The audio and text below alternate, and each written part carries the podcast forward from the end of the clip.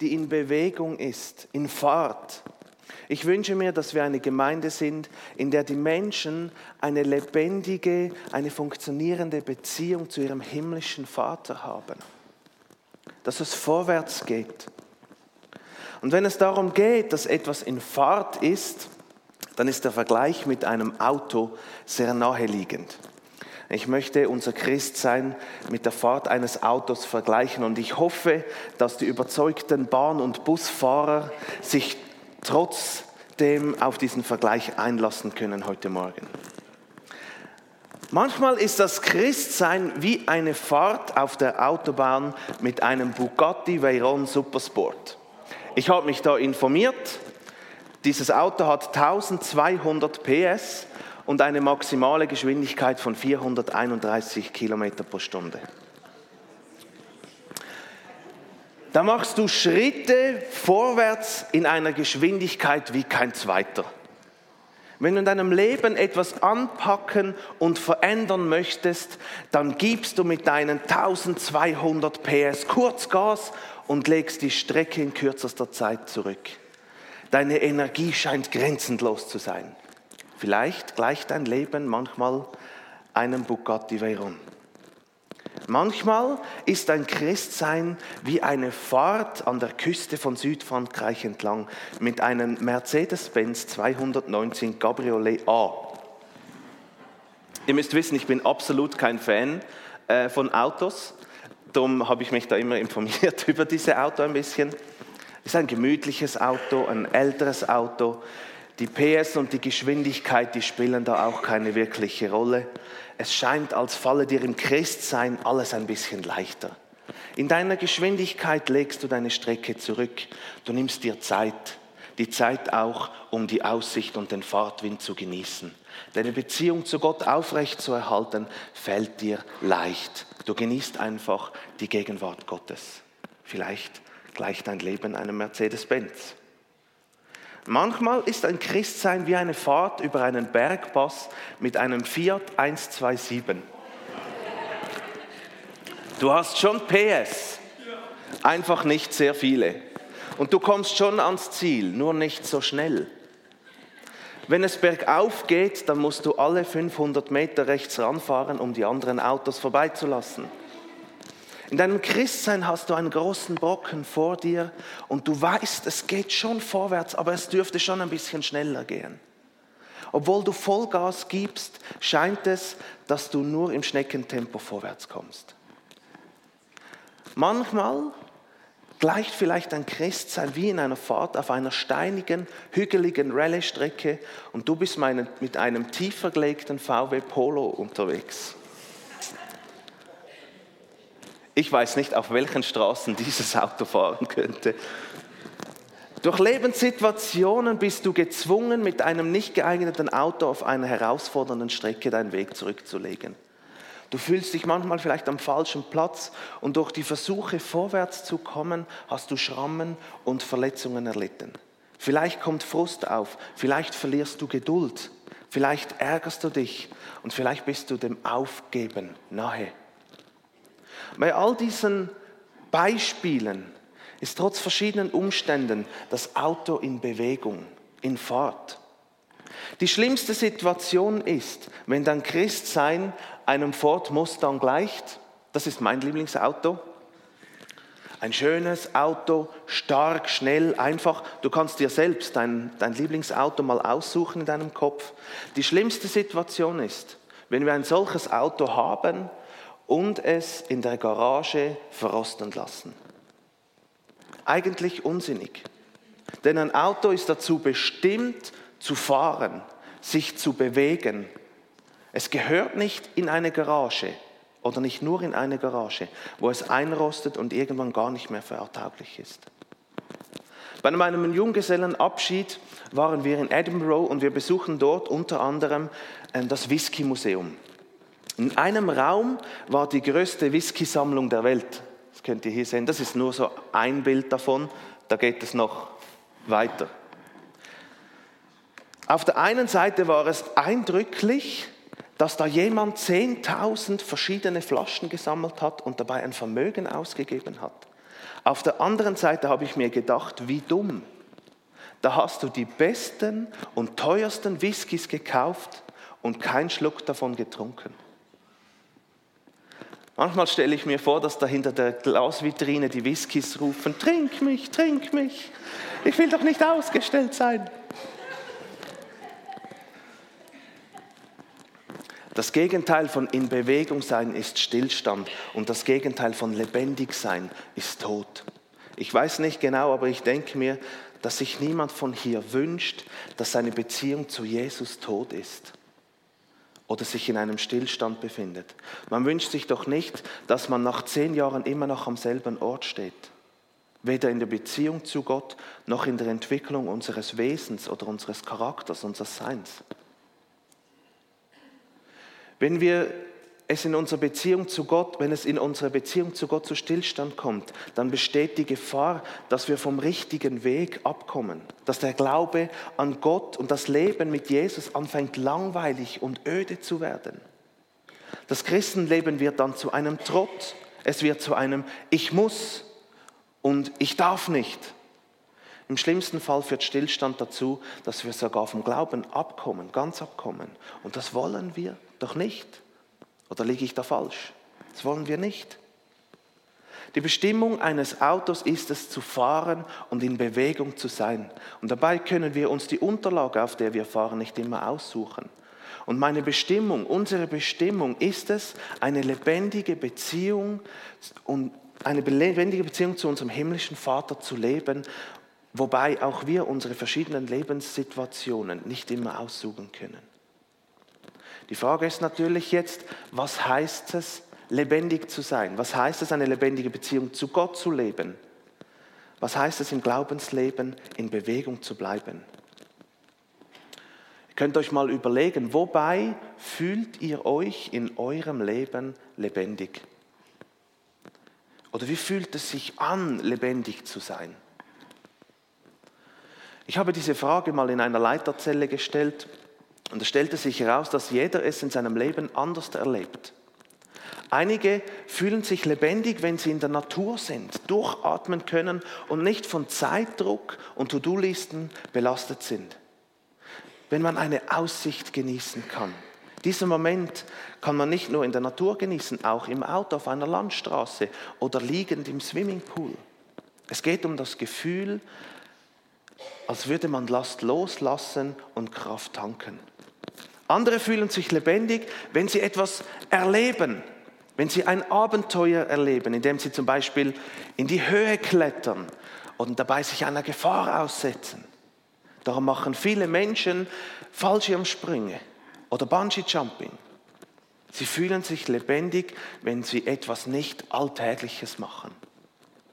Es geht dabei nicht nur etwas Gefährliches zu wagen, sondern einfach auch ein bisschen an seine Grenzen zu kommen oder seine Grenzen zu erfahren und zu testen. Und dabei zu sehen, dass man einiges schaffen kann, wenn man es sich nur zutraut. Wieder andere, die fühlen sich lebendig, wenn sie etwas geschafft haben, woran sie längere Zeit gearbeitet haben, wenn sie ein Ziel erreicht haben. Dann können sie zurückblicken auf ihren Weg den sie bewältigt haben und es kommt ein Gefühl des Stolzes und der Freiheit auf. Sicher fallen dir noch einige andere Situationen ein. Ich habe dabei festgestellt, dass sich lebendig fühlen viel mit einem Freiheitsgefühl, mit einem Glücksgefühl zusammenhängt. Nicht gebunden zu sein, frei. Man empfindet Freude und Frieden, Äußern tut sich das mit einem Jubelschrei, wie wir ihn von Turi kennen. Kannst du mal? Genau so äußert sich das. Oder es äußert sich in einem tiefen, befreiten Durchatmen. Und unsere Bestimmung ist es, in einem Leben in Freiheit zu leben, ein lebendiges Leben zu leben, eine lebendige Be Beziehung. Galater 5.1, da heißt es, zur Freiheit hat Christus uns befreit. Bleibt daher standhaft und lasst euch nicht wieder unter das Joch der Sklaverei zwingen. Stellt sich die Frage, was heißt es, in Freiheit zu leben? Das Wort Freiheit hat verschiedene Aspekte. Es gibt die äußere Freiheit, die wir vor allem im Alten Testament sehen, wenn es ums Volk Israel geht. Hier drin sehen wir auch, wie wichtig das Gottes ist, sein Volk in Freiheit zu führen. Wir lesen von der Befreiung des Volkes aus der Gefangenschaft der Ägypter oder aus der Gefangenschaft der Wüste, als sie ins neue Land geführt wurden. Später in der Geschichte des Volkes Israel sehen wir die Rückkehr aus der babylonischen Gefangenschaft. Auch im Neuen Testament haben Juden Israel, das unter der Herrschaft der Römer litt, gehofft, dass Jesus sie aus dieser Situation in die Freiheit führen würde.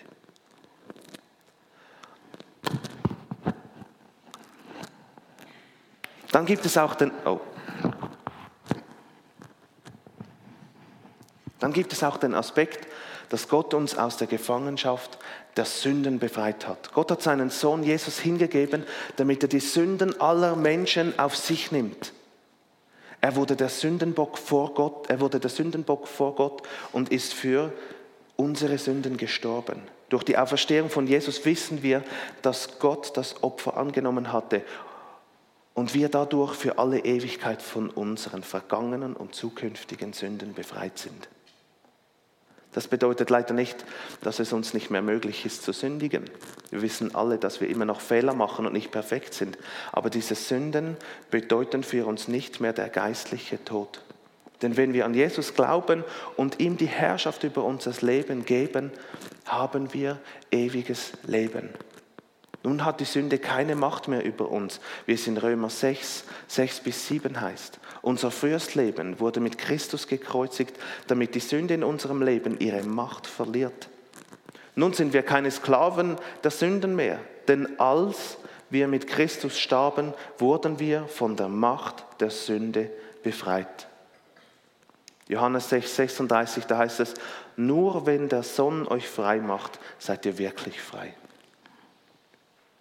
Einen anderen Aspekt ist die Freiheit des Herzens aus der Gefangenschaft von Prägungen, Zwängen, Ängsten oder auch aus einem Wertesystem.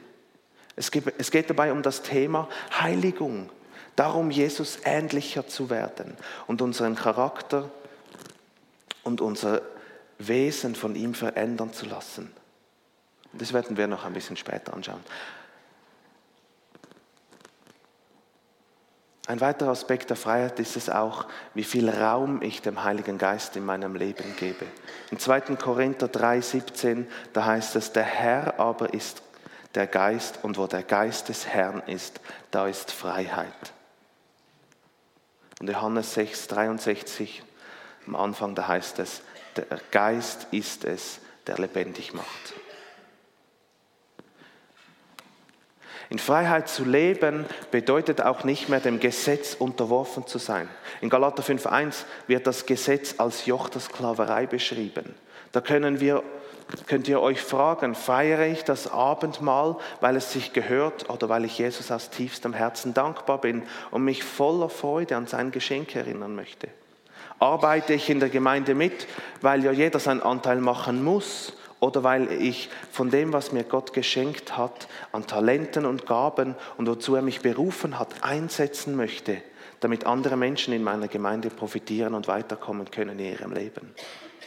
Zahle ich 10% meines Lohnens an die Gemeinde, weil Gott das so vorschreibt? Oder weil ich mit meinem Anteil mithelfen möchte, Gottes Reich durch unsere Gemeinde zu bauen? Leben in Freiheit bedeutet nicht aus Gesetzlichkeit etwas zu tun, zu dienen oder zu geben. Leben in Freiheit ist eine Haltung des Segenerhaltens und des Segengebens.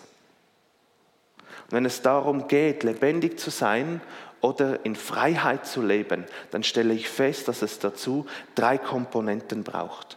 Es braucht das Erleben, es braucht die Heiligung und es braucht das Genießen.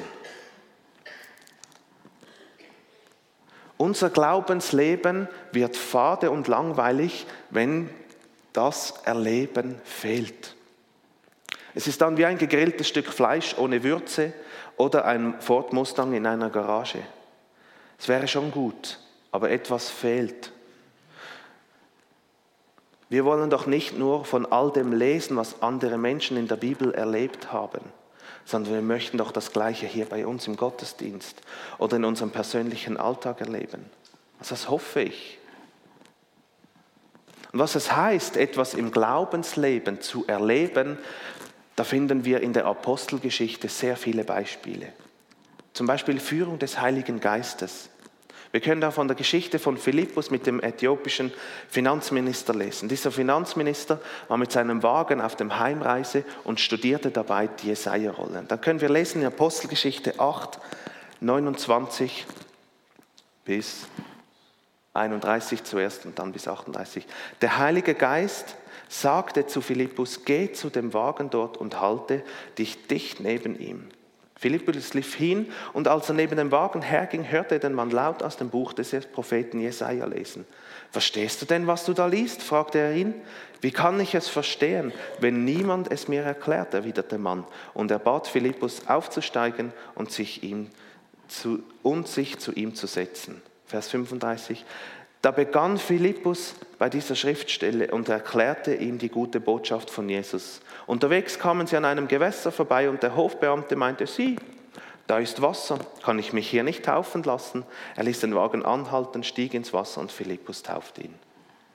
Wie genial ist das? Philippus macht nichts anderes, als offen zu sein für das Reden des Heiligen Geistes und dann ist er gehorsam, als er redet. Das Resultat dabei ist, dass sich ein Mann für Jesus entscheidet. Möchtet ihr diese Führung des Heiligen Geistes nicht auch mehr in eurem Leben erleben? Ich sehne, ich sehne mich danach und ich muss gestehen, dass dies noch nicht in diesem Maß, wie ich es mir wünsche, sichtbar ist in meinem Leben. Am Mittwochabend waren wir bei guten Freunden, einem Ehepaar zu Besuch und er erzählte mir und uns von seinen Schmerzen in seinem Handgelenk, die er schon seit sechs Monaten hatte. Diese Schmerzen hindern ihn daran, Sport zu machen, ähm, bei denen er die Hände gebrauchte. Und weil er ein begeisterter Unihockeyspieler war, war das ziemlich schwierig für ihn. Und der erste Gedanke, den ich hatte, war, los, lass uns für ihn beten. Lass uns für Heilung beten. Die Hemmschwelle, die war, tiefer geht es gar nicht. Wirklich. Das sind Christen und sind gute Freunde. Ich hätte nichts zu verlieren gehabt. Und da ich es nicht sofort gemacht hatte, rückte das Reden des Heiligen Geistes in den Hintergrund, bis ich gar nicht mehr daran dachte. Erst am Tag danach, wo ich diese Predigt schrieb, kam mir dieses Beispiel in den Sinn und ich musste Gott echt um Verzeihung bitten. Ich muss es lernen, mehr auf die Führung des Heiligen Geistes mit Gehorsam zu reagieren. Und wer diese Führung in seinem Leben noch nicht präsent hat, soll Gott jeden Morgen um die Führung durch den Heiligen Geist bitten. Und dann gilt es im Alltag aufmerksam zuzuhören. Und durch dieses, durch dieses Erleben der Führung des, des Geistes und den Folgen, Folgen der Aufforderung wird unser Leben lebendig. Das ist ein Punkt davon. Ein anderer ist das Wirken des Heiligen Geistes. Da können wir die Fortsetzung der Geschichte von Philippus lesen, Apostelgeschichte 8, 39. Als sie wieder aus dem Wasser herauskamen, nahm der Geist, nimmt der Geist Gottes Philippus fort und der Hofbeamte sah ihn nicht mehr, aber er setzte seine Reise voller Freude fort. Durch den Heiligen Geist weggebeamt. Wer hat das schon mal erlebt? Hand hoch. Manchmal wünscht man sich es in un Wer möchte das erleben? Ja, doch, einige, cool. Wir finden auch andere Beispiele, wenn es ums Wirken des Heiligen Geistes geht. Das Wegbeamen ist ein Wirken. Apostelgeschichte 2, 1 bis 11, das ist die Pfingst, das Pfingsterlebnis. Ich möchte es euch vorlesen. Am Pfingsttag waren alle versammelt. Plötzlich ertönte vom Himmel ein Brausen wie das Rauschen eines mächtigen Sturmes und erfüllte das Haus, in dem sie versammelt waren. Dann erschien etwas, was aussah wie Flammen, die sich zerteilten wie Feuerzungen, die sich auf jeden einzelnen von ihnen niederließen. Und alle Anwesenden wurden vom Heiligen Geist erfüllt und fingen an, in anderen Sprachen zu sprechen, wie der Heilige Geist es ihnen eingab. Wegen des Pfingstfestes hielten sich damals fromme Juden aus aller Welt in Jerusalem auf. Als nun jenes mächtige Brausen vom Himmel einsetzte, strömten sie, das muss ein mächtiges draußen gewesen sein, strömten sie in Scharen zusammen. Sie waren zutiefst verwirrt, denn jeder hörte die Apostel und die, die bei ihnen waren, in seiner eigenen Sprache reden. Fassungslos riefen sie, sind das nicht alles Galiläer, die hier reden? Wie kommt es dann, dass jeder von uns in seiner Muttersprache reden hört? Wir sind Parther, Meder, Elamiter. Wir kommen aus Mesopotamien und aus Judäa, aus Kappadokien, aus Pontus und aus der Provinz Asien, aus Pyrgien, aus Pamphylien, aus Ägypten und aus der Gegend von Cyrene in Libyen. Sogar aus Rom sind Besucher hier sowohl solche, die von Geburt Juden sind, als auch Nichtjuden, die den jüdischen Glauben angenommen haben. Auch Kreter und Araber befinden sich unter uns und wir alle hören sie in unserer eigenen Sprache von den wunderbaren Dingen reden, die Gott getan hat. Wir lesen von einer vom Heiligen Geist gewirkten Zungensprache, die alle Sprachen, die dort am Pfingstfest vom Heiligen Geist erfüllt wurden. Und durch das Wirken des Heiligen Geistes wurde es möglich, dass alle erdenklichen Menschen direkt von Gott angesprochen wurden. Petrus fing dann an, danach an zu predigen, um zu erklären, was da passiert ist. Und am Ende ließen sich 3000 Personen taufen und die Gemeinde wuchs durch diese 3000 Personen. Ein unglaubliches Wirken des Heiligen Geistes. Später lesen wir davon, welche Gaben die Menschen durch den Heiligen Geist erhielten wenn sie Gott darum bitten. 1. Korinther 12, 7 bis 11. Bei jedem zeigt sich das Wirken des Geistes auf eine andere Weise, aber immer geht es um den Nutzen, geht es um den Nutzen der ganzen Gemeinde. Dem einen wird durch den Geist die Fähigkeit geschenkt, Einsicht in Gottes Weisheit weiterzugeben. Der andere erkennt und sagt mit Hilfe desselben Geistes, was in einer bestimmten Situation zu tun ist.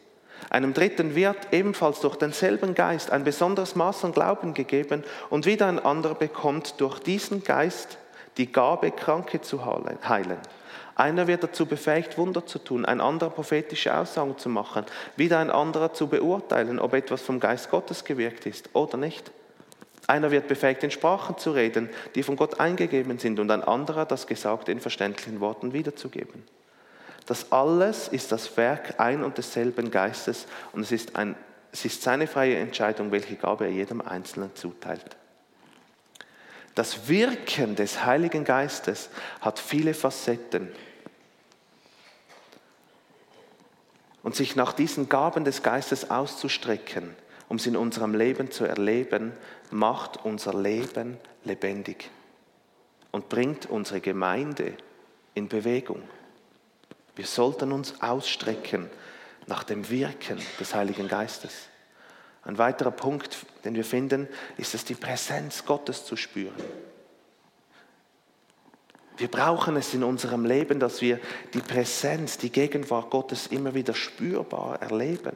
Diese Berührung Gottes, bei denen wir die Liebe Gottes und die Geborgenheit in ihm spüren. Wo wir Teilstücke seiner Herrlichkeit, seiner Heiligkeit sehen, riechen und schmecken dürfen. Wie es Stephanus sehen durfte, Apostelgeschichte 7,55. Stephanus aber, vom Heiligen Geist erfüllt, blickte jetzt unverwandt zum Himmel hinauf, denn er sah dort die Herrlichkeit Gottes und er sah Jesus, der an Gottes rechter Seite stand. Diesen Blick, dieses Sehen, das möchte ich erleben. Ich bin begeistert von Erlebnissen, die ich höre, wo sie in Gottesdienstes die Gegenwart Gottes in Form einer Goldstaubwolke erleben. Und ich sehne mich danach, in unserem Gottesdienst solche Dinge auch zu erleben.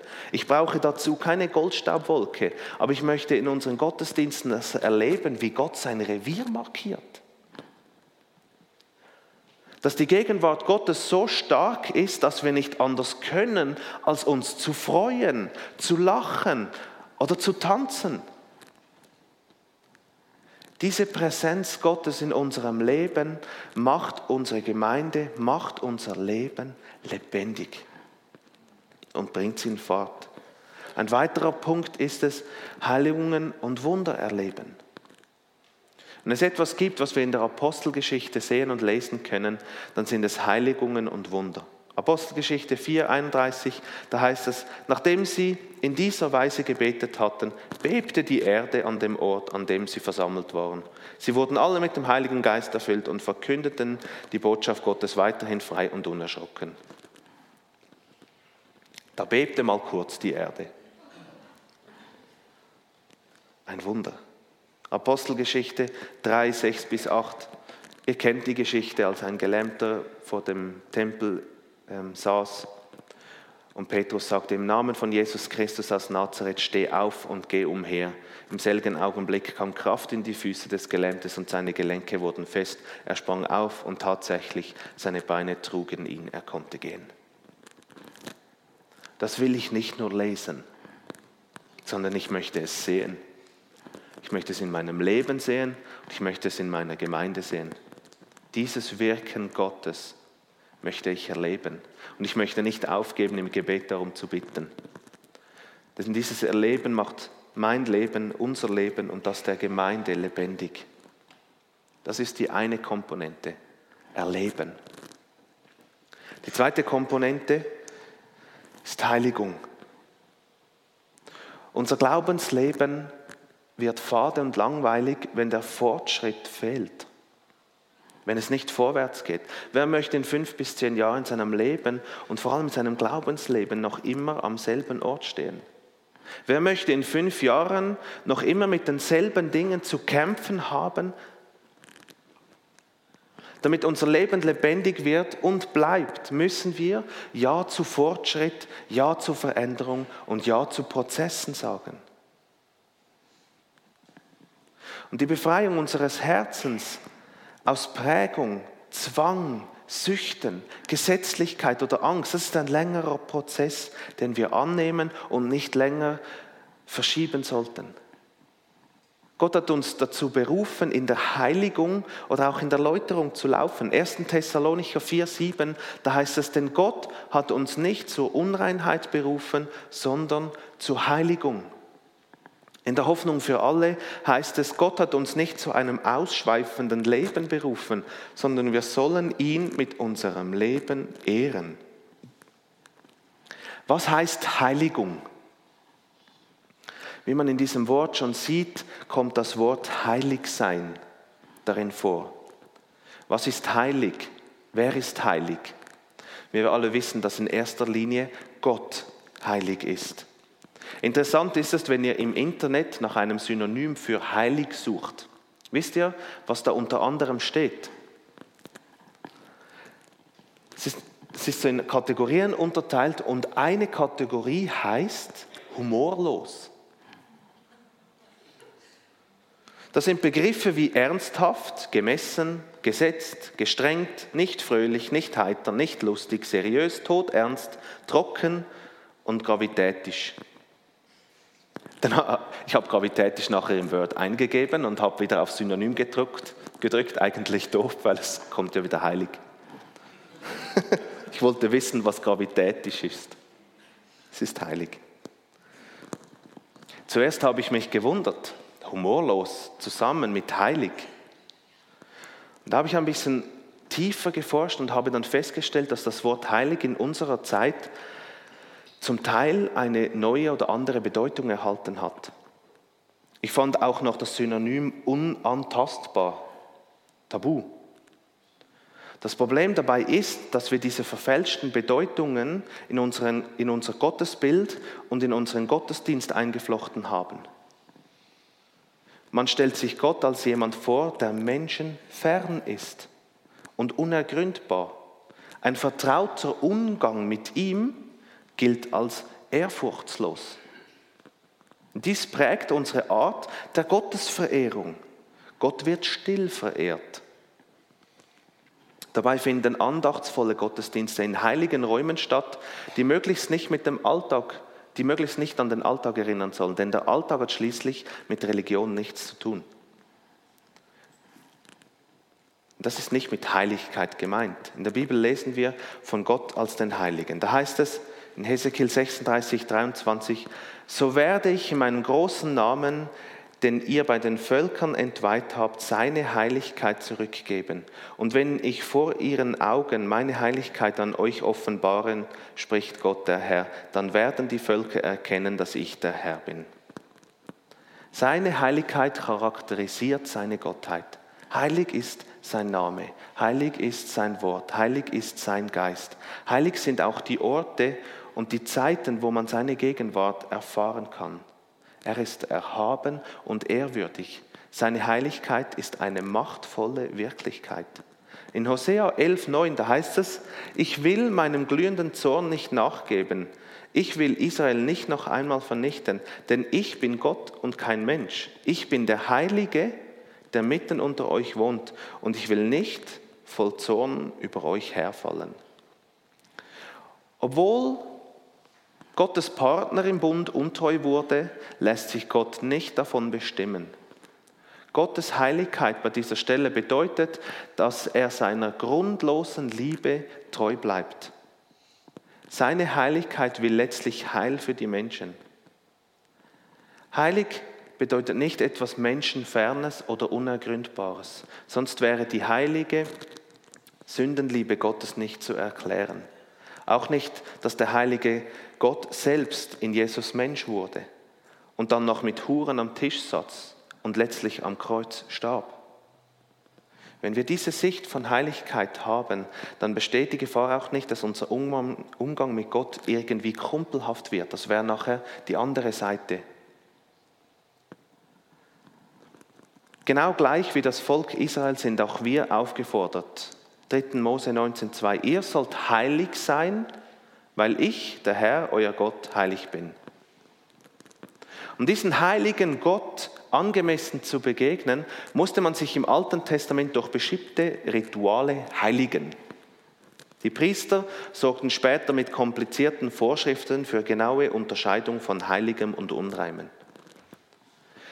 Die Frage ist, wie können wir heilig werden, heilig sein?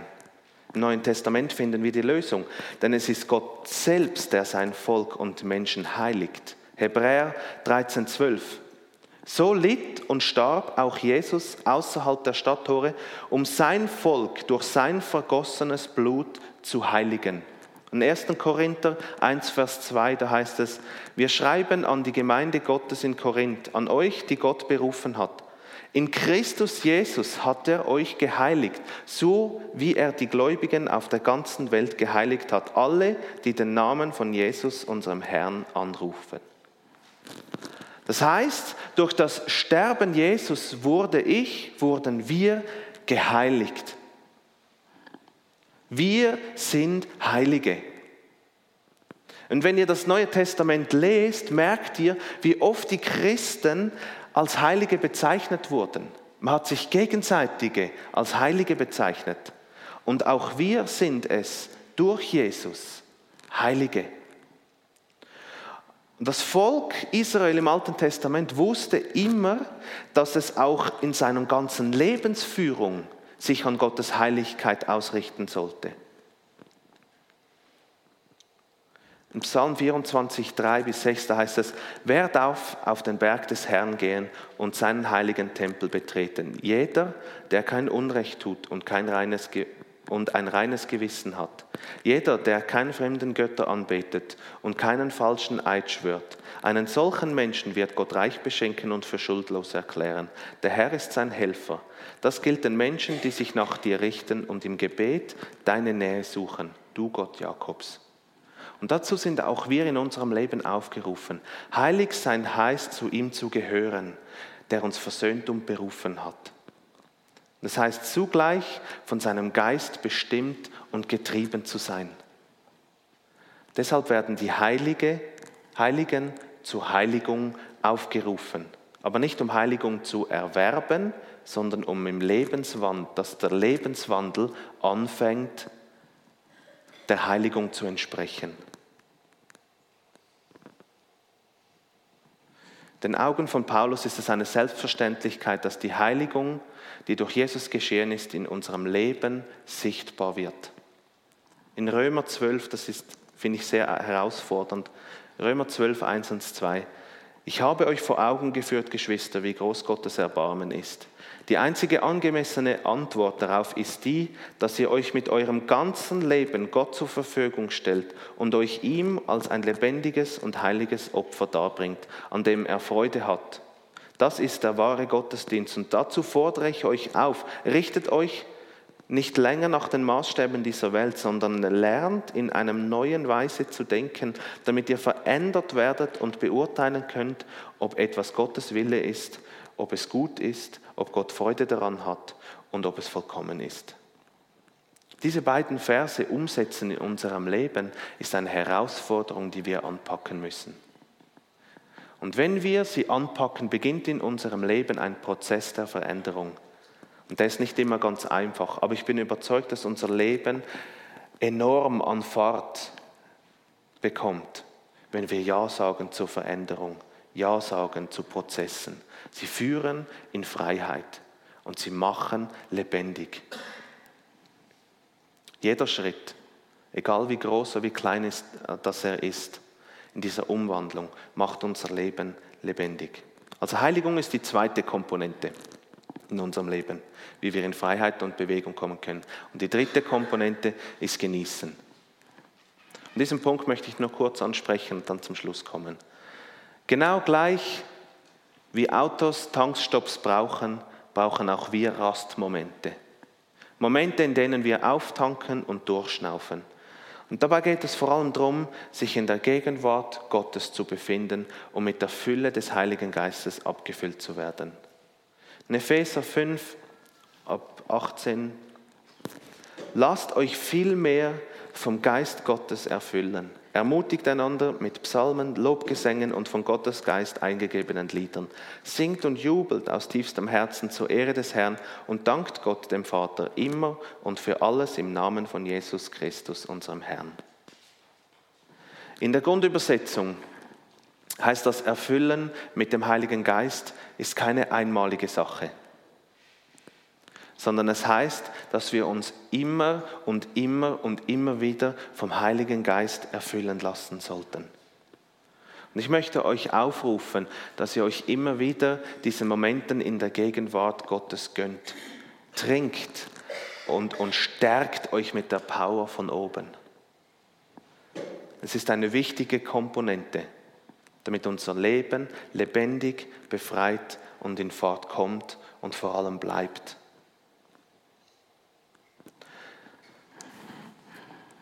Das Schlimmste, das Schlimmste, was uns als Christen oder als Gemeinde passieren kann, ist es, wenn wir nicht in unserer Bestimmung unterwegs sind, wenn unser Leben stillsteht. Wir sind Heilige, teuer erkauft und da sollten wir unser Leben nicht in der Garage verbringen und vor uns hin vegetieren. Das Tempo und die Umstände spielen dabei nicht die entscheidende Rolle in unserem Leben. Hauptsache Bewegung. Lasst uns erleben. Lasst uns in der Heiligung laufen und lasst uns die Gegenwart Gottes genießen. Amen.